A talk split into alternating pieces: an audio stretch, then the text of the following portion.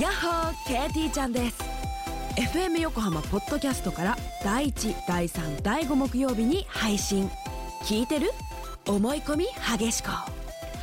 日々の生活でも思い込みが激しめな私 KT ちゃんが普段どんなことを考えているのかを探っていくトレジャープログラムです FM 横浜ポッドキャスト KT ちゃんがお送りする聞いてる思い込み激しこよろしくね FM Yokohama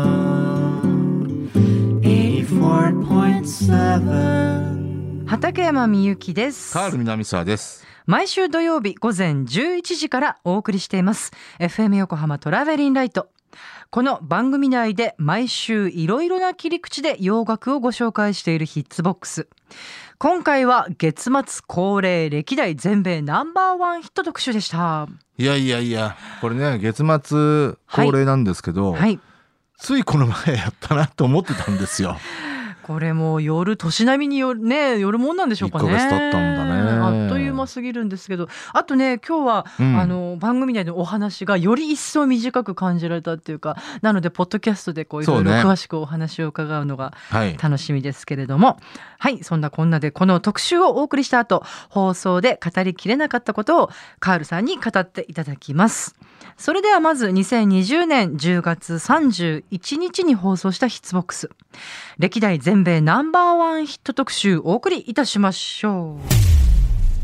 時刻は12時38分に今なりました。FM 横浜から生放送でお送りしております。トラベリンライト。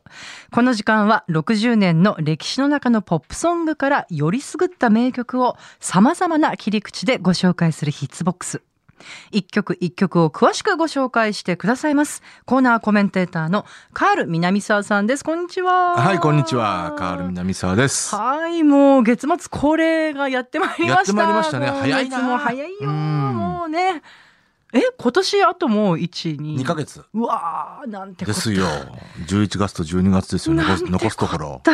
うん。はい、えーいつも月末恒例、歴代全米ナンバーワンヒット特集をね、お送りしております。はい。はい、ということで、はい。えー今日今日はも、いつもそうなんですけど、はいえー今日はね、60年前、10年前、40年前、はい。えーの全米ナンバーワンソングを、はいえーご紹介したいんですけど、まずは、えー今からちょうど60年前、はい。えーと言ったら1960年。はい。えーん時代がですね、えー60年って言ったらね、代表的なヒットソングが、えーチャビー・チェッカーのザ・トゥイストっていうね、うーん。うんはい。あのー曲が9月にナンバーワンになってるんですね。で、うんこの曲、まあ、まい要はまあ50年代に勃発したロックンロールブーム、はい。えーこのロックンロールを基盤としたソウルミュージックが、あーえーまあ、サム・クックですとか、えーまあ、モーターの作品ですとあかそうえかーそういったものがこう形成されつつあった時期、はいえーの中で、えーこのチャビー・チェッカーのね「ザ・ツイスト」えーそのまあ橋渡し的な感じのね、えーまあ、あとダンスミュージックブームのね、えーこう直接的なきっかけでもあありましたからねこの曲は。あー、そうなんですね。はいこの曲。はい。はい、えーそんな中、えーまあ、ロックンロールこのドゥワップ、ねはいこの辺を出自とする、はいえー黒人系のコーラスグループの第一人者ドリフターズ、はい。はいえーがちょうど60年前の今頃ですね、はい。えー1960年10月、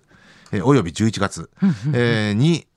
ナショナルチャートで、ね、初のナンバーワンソングを取ったんですね。あーまさにちょうど60年前の今頃。はい。ドリフターズはね、この後、1位はね、確かこの曲だけですね。うえーんーまあトップ10ヒットはね、えー非常に多く、うんえー出している人気のグループですけど、はい。はい。はい。えーそれが、えーまさしく、えー結構ね、日本でも耳馴染みの曲だとは思うんですけど、うんうんうんうんはいあー日本語タイトルがね、はいラストダンスは私に私っにていう、はいえー Save the Last Dance for Me といいやう。これは永遠の名曲ですよね。はい、えー多分ね、あれ曲名知らないよって言っても、えー聞けば、はい、えーあ、この曲かねはい、はい、えーわかるんじゃないかないなでしょと思います。はいえーということで、1曲目、聴いていただきましょう。えードリフターズで、ラストダンスは私に。ドリフターズで Save the Last Dance for Me はいラストダンスは私にお届けいたしましまた。さしくね、はいあの有名なところで言うとあのベンイ・キングがねあー在籍していた。グループでもありますからねそっかそっかそっか。そう59年からそうだ60。年ぐらいかな、はいベインキングがいたのはは。はいいやーまあドリフターズはあのーそのナショナルチャートでヒット飛ばす前のね、えークライド・マックファターっていうリードシンガーがいた時代っていうのがどっちかっていうと、えーまあそのソウルミュージックのこう黎明期のね、うーんえー作品を出していてこのベインキング以降っていうのは、はいどちょっとこうポピュラー寄りな感じにねあなるほたどだその代わりヒットソングが非常に多いっていうねその時代の方がいやー今のも美しかったです。そうですはねい。は、はいい、い曲を聴かせていただきましたが、はいでは2曲目の全米ワン、ナンバーワン。はい。えーまあ昨今ねあの、は BTS がね、はいあのーすごいですね全米ナンバーワンを取って、はいえー要は坂本九以来の、うんうんうんえーアジア人、はいえー純粋なアジア人による、えええーナンバーワンソングが生まれたと、はい。いえーいうことなんですが、ええ実はちょうど10年前にはい。惜しい記録があったんですよ。あ、そうなのうそうーん。えーえーこれがね、えーっと、ファーイーストムーブメントっていうグループがいましてう、ーんはい。これがね、アジア系の4人によるダンスミュージック、まあヒップホップユニットだったんですね。へえーーえー要は、えー全員アメリカ人なんですよあ。厳密にそうなんですねははは。はなんだけどええ、要は、えージャパニーズ、チャイニーズ、コリ、あえーアメリカン。はははは。えーこれファーイーストな感じなんですね。そうですね。あとはコリアン系 の、えーアメリカン。うーん。えーフィリピン系のアメリカ。えーこううんうんうん。こういった人々によって、はい。えー形成された、うーんえーグループだったんですね。はははこのグループが実は全米ナンバーワンを取ったんですよ。あ、撮ってるんだ。そうへーただ、もちろろん全員アメリカ人なるなのほでど、なるほど。はい。そうーう、んまあ見た目はね本当にアジア人なんですけど、うんうんうんうんうんえーというね、はい。えー国籍がね、はいアメリカ人の。はい。えーまあファーイストムーブメントほぼほぼこの一発ヒットになってますけど、うんもったいないまあこの後ね「ロケッティア」っていう曲が、えー非常にいい曲がねうーんトップ10ヒットになってるんで。いい曲なんだ。えーいやこれロケッティアもねあの機会があったらぜひえね、ーえーここでも紹介したいんですけど、はいぜひ一はい発屋はまあ逃れてはいるんですが、ははいい。えーということで聞いていただきましょう、はいえーファーイーストムーブメントで「Like a G6」はい、お届けいたしました。ファーイーストムーブメント Like a G6 という。あ、この曲が、はい。まあ2010年っていうことでね、はいあのはいはい EDM ブームうんうん真っ盛りの頃ですねこ、れか、これか。はい前。年にね、あのーブラックアイドピーズのはい「ブンブンパウ」って曲がね、ナンナンバーになってるんですけど、はい。えーまあねその流れを組んだようなあー、なんか感じますね。。作品ではありますよね はい。あ、はいそっかそっか。なるほど。はい。じゃあちょっともうすぐ最後の曲のご紹介になってしまいますが、お願いします。はい、えー次はね40年前、ちょうど40年前、はいえー今頃1980年10月うん25日からはい3週間1位になった、はいこれが、えーアメリカの国民的女性シンガーであるはいバーブラ・ストライザンド、わあ。はい、自身通算 5, 曲5曲目の1位ええ、となった、えー曲が「ウーマンインラブですねはい、あります。はいえーまあバーブラはね、うん64年ぐらいからヒットチャートに顔を出してますけど、うんうんはい。えーコンスタントにトップ40ヒットをこう放つようになったのは70年代以降なんですよ。あ、そうなんですね。でで明らかに、はい。えーまあ最も全盛期は70年代後半ですね。ははははいうんえー全米ナンバーワンねその5曲、えーあるんですけどそのうちの3曲が70年代後半に、そうか。はい、はい。生まれてますね。へえ、鳥肌もんですね。だからちょうどねこれ80年のちょうどえ直前ですね、はい前年あのディスコクイーンであるドラサマーとのタッグで「うん ノーマーティアーズ」という曲が1位になって、はいまあこれ本当もう横綱的な1位だったんですけ ど、はい。はいえーその直後ということで、はい。えーそして、えーなんと、えーアルバムを出したんですけど、はい。あのそのアルバムが、えー要はビージーズ、ねえーのプロデュース。スというか、まあ、ソングライティングね、はい。えーによって、えーまあ、これはもうヒットしないわけがないよってそりいゃうそうですね。油の乗ったもの同士の、はい。はいえータッグだったんで、ねはいえーでまさしく、えーそのアルバムからの第一弾シングルとして、はい。えーリリースされた曲が、えーこれもねもう余裕の1位でしたね。うーんうん、そうなんですね。うんはい。はい。いやー、はいということでね、あのーその後もね、シングルがえバリー・ギブとのあのデュエット曲とか、はいえーまあ、トップ10ヒット3曲生んだアルバム。はい。でしたは、はいえーということで聴いていただきましょう。えーバーブラ・ストライザンドで、ウーマン・イン・ラブ。この伸びやかな歌声。うんあとね、はい曲がやっぱりねええいいかにもビあそうー,、ねビージーズ節というかねバリーギブ節みたいな感じがありますかあらーねそうですね。もう聞かせどころが満載ですね。乗ってるなーって感じですねこ二人の時とのもね。ううんん、うんうんうん。本当本当。いやいや、バーブラ・ストライザンド、ウーマン・イン・ラブを最後お届けいたしました。さあ、いかがでしたでしょうか。はい、あっという間だったね。まあ盛りやっぱりね、うん、はい。三曲とはいえ、はい。えー情報量は盛りだくさんですね。なんて言ったって歴代全米ナンバーワンヒットですからね。はい。であと、はいあの思うのはえ、え。えー歴代全米ナンバーワンこれ野望としてはね、はい本当現在までの全米ナンバーワンソング55年から全部あ現在までを全部紹介したいんで、まだまだこれからですね。あと多分数十年まだまだこれから、はいまあもう長生できそうししててもらるわう ちに毎週あの一応全米ナンバーワンソングが生まれてますんでそうだそうだ。はそうだ いじゃあちょっとなんかヒッツボックスのコアラ長くしないと ですね。さ三時間とかになるといいのかもしれないですけどね。いいなあそうなったらなあ、本当にあとやっぱりこう何ナンバーワンヒットってこう、んいろいろ話聞きたくなりますね。ああそうだと思いますあよの。なななんでしょうね別にそうそうじゃない曲がその興味ないとかっていうことじゃないんですけど、ななんかいろいろ聞くことがありそそうね、う。はいだ。からドリフターズ一つとっても、ええええーまあ、もちろんねラストダンスは私にってね、えはい。あのドリフターズの中では超有名な、まあ、はい特に日本においてはね、えええええええー曲ですけど、えーまあもちろんね全米ナンバーワンソング以外の、はいえードリフターズの曲でね、えーまあ、有名なとこで言うと「There Goes My Baby」ですとか「はい。 Dance With Me」「This Magic Moment」なんてね結構有名ですよね。うわあなんか素敵な。うんあはいタイトルと「Sweets for My Sweet」えー「Up on the Roof」は「On Broadway」「Under the Boardwalk」うん、だえーっと言ってみれば要はオールディーズの、えええー定番曲でもありますからねこの辺は特に。超名曲ばっかりですね。そうはい。これは全部ドリフターズですから。そうか。うん、で大大体はさっきあの本編でも言いましたけど、ええドリフターズに関しては、えーこの辺のナショナルヒットの超定番曲っていうのは、えー59年以降ですねうーんドリフターズではもう50年代頭から活動してるグループですけど、そうなんですでその59年まではあ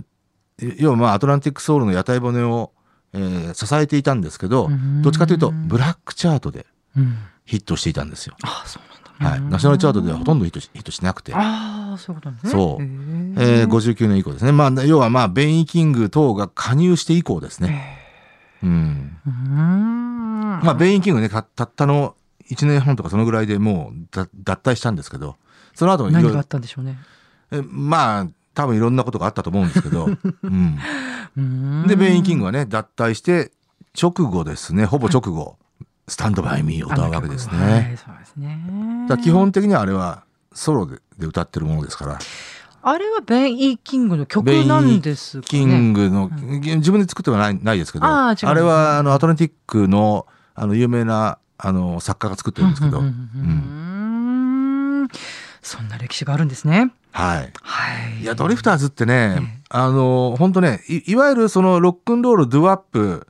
えーの形成期黎明期、えーの中で例えばコースターズですとかクローバーズですとか、えーそそれにも匹敵するぐらいのあのやっぱりね、まあ、評価していいグループなんですよね。そうですよね。うーん。いや、なんともこうドリーミングな気持ちになりましたよ。聞いてても今日。はいはい。い、やー素敵でしたけども、そしてガラッと二曲目は変わって、まあフライトムーブ2010メント年ですからねはいええうん、あのエレクトロなねうんうんあのちょっとこう無無機質な感じの、まあえねー。ダンスミュージック、はい。えーでしたけど、ええはいえー、ライカ G6 ね、はい。はいえー、ファーイーストムーブメント誰が考えとんのやろ うまいこと考えるだとか、あのプロデューサーとかだと思うんですけとどかだと思いますよねこれは。うんうんうんはいうんね、でもこれも本編で言いましたけど、えーまあ一発ヒットの匂いがプンプンしたんですよ。まあねファーイストムーブメントでこれ当時時僕ねこれも、あの実はユニバーサルミュージックで、はいファーイストムーブメント関わってたんですよ。なるほどでえっ、とねもちろんあのーインディーで出していたグループなんですよね。あーのそれそうなんですそかの前はね。でそれがユニバーサルルメジャーから出るっていうことで、へーえーそのアルバムが出来上がったよっていうんでこっちに送られてきてそれは僕,、うんうんうん僕も要要は日本人で多分初めて聞いたぐらいだと思うんですけど、で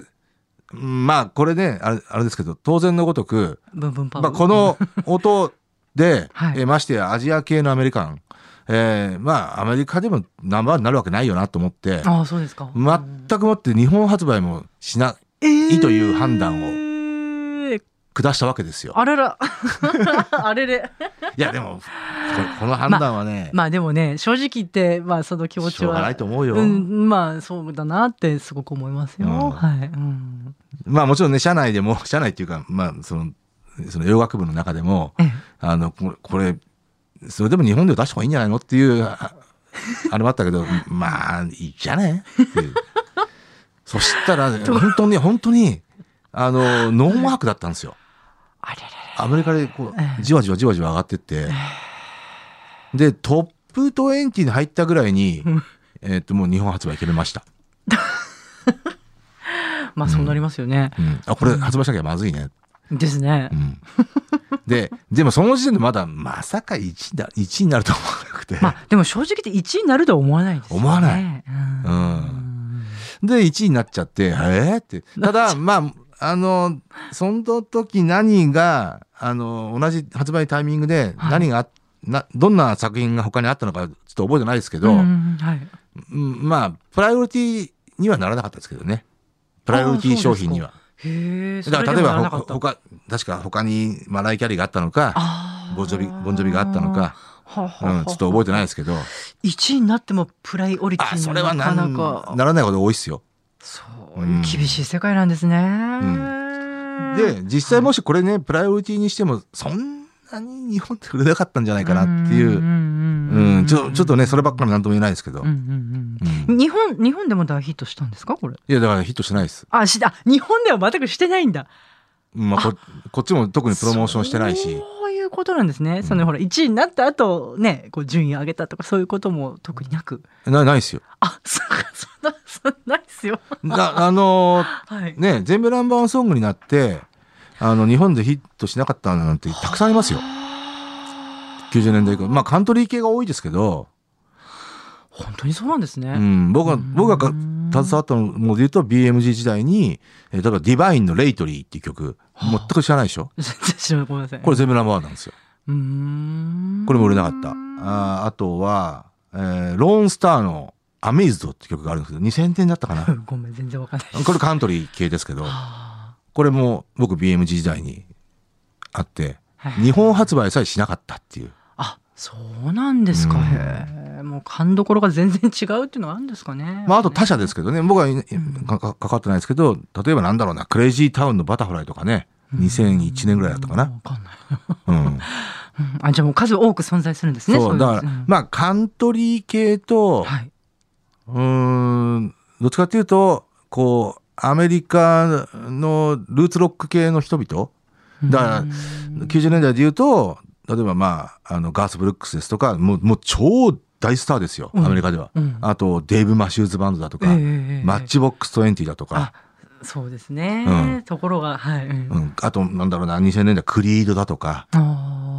ーあの辺ですよねで全員で全部ラマン出してますよ、うんうんうんうんうん確かに日本ではこう結構マニアックな人じゃないと知らないって感じかもしれないですもんねっていうか、まあ、なかなかね、日本ではヒットしにくいんですよね。それ70年代からそうなんですけどね。あうあん。やっぱ、オールマンブラザーズバンドがうん日本で大ブレイクしたのかっていうと、そうでもないんでですよね。あそうですか、うんそっかへえそれはやっぱりカーペンターズなんですよ。あ同まあじそうか時代で言うと。んあんダントツそうですね、うんきっとね。うんまあ、あとは分かりやすいスリードッグナイトとか、うんうんうんうんねうん CCR とか。あーうんはいですね。うん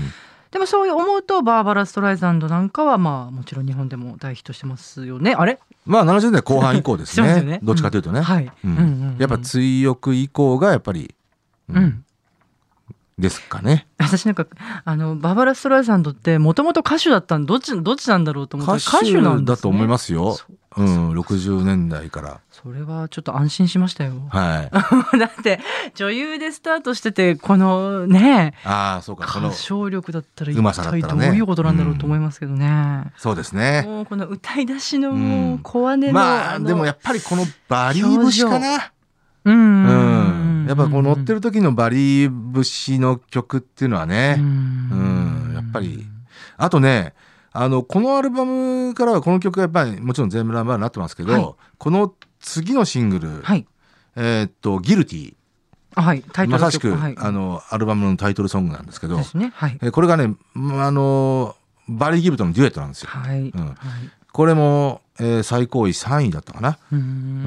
えートップ10ヒットになってななおかつその次のシングルも、はいえーまあ、もちろんバリーが作曲した曲ですけど「えー What Kind of Fool」っていう曲、えーこれも最高位10位っていうね、えー立て続けにトップ10ヒットを3曲出したっていうね一この時代で1枚のアルバムからトップ10ヒット3曲っていうのはやっぱり偉業ですよあもうい異様偉業あ異業ね、あうん異業ねあー偉業と言っていいですね。ねなんかほら今いろいろレコーディング風景なんかも見れるじゃないですかバーバラ・ストライさんと、うんなんかこうさらっときてつるっと歌ってあーそうなんだまあわかんないあれが本当にそのテイクとして生かされてるのかどうかちょっとわかんないですけどでもきっとこんな感じで12、回歌って、まあプロですからねいやもうねびっくりしちゃいますよね。でもねそれね僕もねあのやっぱアメリカのそうんのエンター一級品のねエンターテイナーってそうなんだなと思思った、うんだって目の当たりにしてらっしゃるでしょそきっうと。僕ね、え95年ぐらいだったかなええパティ・オースティンのこのあこの話もしたことあると思うんですけどパティ・オースティンの,、えはい、あの原版制作したんですよあそうでですか僕ね一人でねニューヨーク行っええて、ええパティと立ち会ったんですか。パワーステーションスタジオでねレコーディングをね2曲やったんですようわ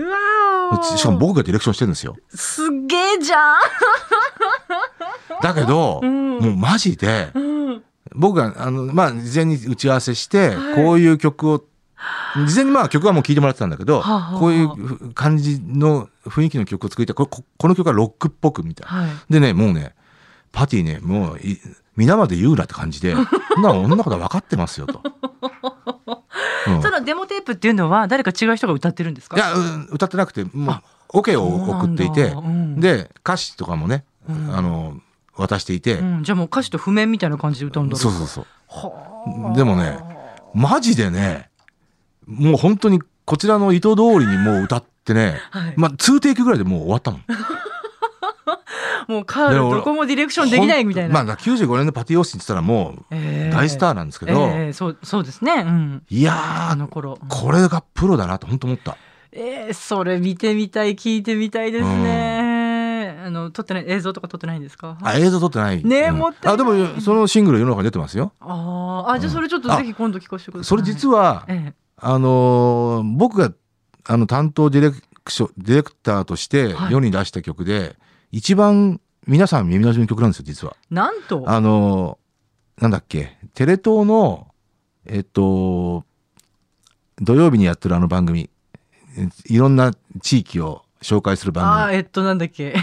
アドマチック組、アドバステ天国。はいあれの最後に、あのーいろんな女の子をほら、You got a good girl ってやつ、あれです。わかったよあそうなんですかあの曲パティオッシーなんですよええで、あれ僕が世に出したシングルなんです よ。なんとなんとだからずっとねアドマチックで使ってもらっててあそうなんですか嬉しい限りびっなんですけど、あれです。くりあだしれニューヨーク録音の。へえそその歌取りの時とか、うんそのやり取りは大丈夫だったんですかそのいやもう感激しちゃってそんなもうどこも直すとこなくてパティが「本当?」みたいなあれなかったんですあ、か なかったなかった。で、もう圧巻、まあ、ああとは、要はええ、アルバムも、それ、それはシングルだったんですけど、ええアルバムも作る予定だったんで、アルバムのコンセプトどうしようか。で、アルバムに関してはね、もう、あの、マネジメントに任せてたんですよ。はだはから僕がディレクションとはしないんですけどええ、ええで、それをパティとちょっと話して、最初パティはほら、もう極東から来た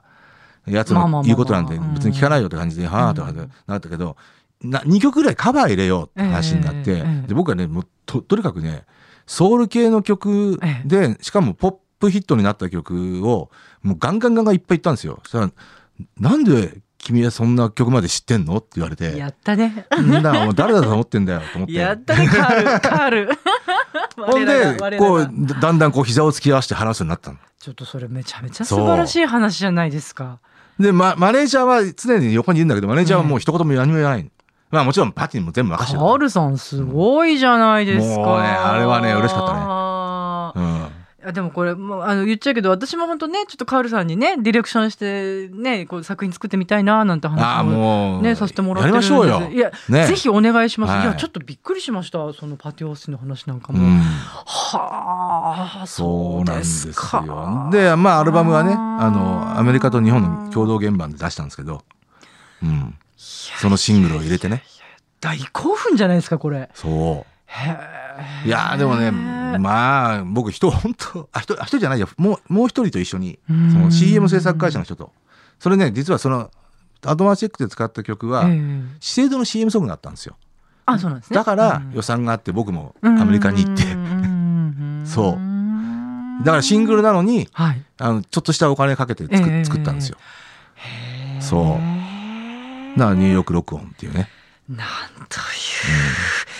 ちょっとそれ改めてまたね、はいちゃんと聞きたいっていうかあの番組でもねお話ししつつこう聞きたいですね。そうあの曲ねはいいやーびっくりいたしました、はいということでバーバラストライドンでしたねそうですね「ウーマン・ラブ」はい今日はこの3曲をぜ、えー歴代全米ナンバーワンヒット特集としてお送りいたしましたあと皆さんね気になってるのは今週のドラマ情報じゃないかなあそれね まあ気になってないあ私はなんかごめん全然チェックしてなかったあそうなのごめ んいやいやでもまあそんなにがっかりなさるな ら今すごいがっかりして下向いちゃったから僕はあの見てうんまだ見てなくてね、はいどうしてもね、まあ、今回のクールで、えー一番なのは先週も言った通りねタリオ復讐代行の二人なんですよ。はいはいはい、浜中辺美間波由紀恵恵夫さんを 超えるかって言って、えーそうそうそう、んはい、あの要はあのトリックを超えるかっていあそうそうまあ、トというかトリックの2番選手なんです けど、ははあの、はい、うんただねコンクールでベストだって言い切れないのはなぜかというと7人の秘書と,、はい、えー、とあとなんだっけ3人の母親だっけあのな中里依紗のやつ恋する母親たちかはい、あれごめんをわかんないんだけど、まだね見てないんですよ。で番宣の特番は見た見たから、はいまあ見た気になってるんですけどやっぱりね本編見なきゃね。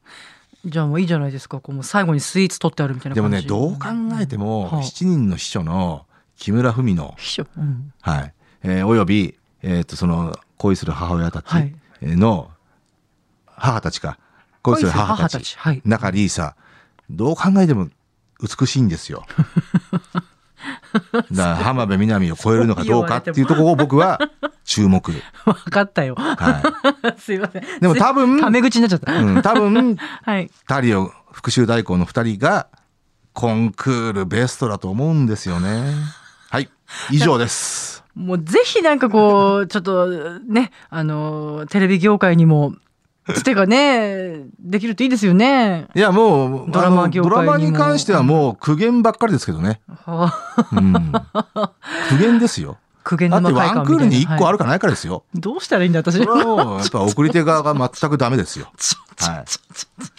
じゃあこれはこのまま流していただいて、ははいい、じゃあまあ曲も合わせて聞きたいという、えー聞きたいという方、毎週土曜日午前11時から放送中です。FM 横浜トラベリンライトのオンエアでぜひ聞いてください。畠山みゆきと、カール南沢でしたありがとうございました。はいどうもです。